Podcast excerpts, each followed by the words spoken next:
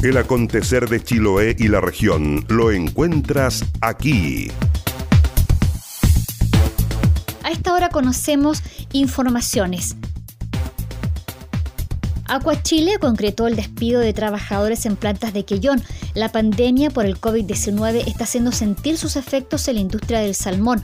Más de 150 trabajadores, en su mayoría poseían contratos a plazo fijo, fueron desvinculados por las distintas restricciones generadas a causa del coronavirus. La Coordinadora Nacional de Trabajadores de la Industria Salmonera, Marta Oyarzo, manifestó al portal Salmón Expert que no avalan estas medidas y las consideran lamentables porque no apuntan a la estabilidad laboral. El presidente Sebastián Piñera promulgó la ley que establece el pago de un bono extraordinario a las familias y beneficios para las micro, pequeñas y medianas empresas. La medida va a permitir la entrega de un monto promedio de 100 mil pesos por familia y va a considerar a todos los beneficiarios del subsidio único familiar a todas las personas favorecidas por el programa de seguridad y oportunidades y es extensible al 60% de la población más vulnerable.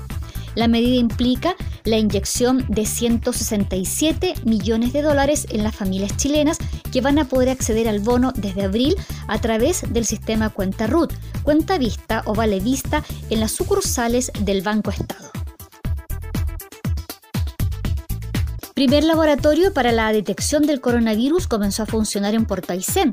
La colaboración entre el Servicio de Salud de Aysén, la Universidad San Sebastián y la empresa Chile y el Centro de Investigaciones Biológicas Aplicadas permitió que la región de Aysén alcance autonomía en el procesamiento y análisis de las muestras mediante la técnica de PCR para el diagnóstico de COVID-19.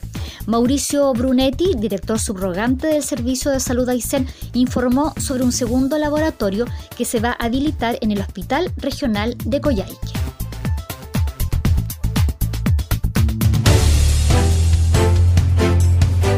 La máxima para hoy en Castro es de 17 grados y la mañana estará despejada.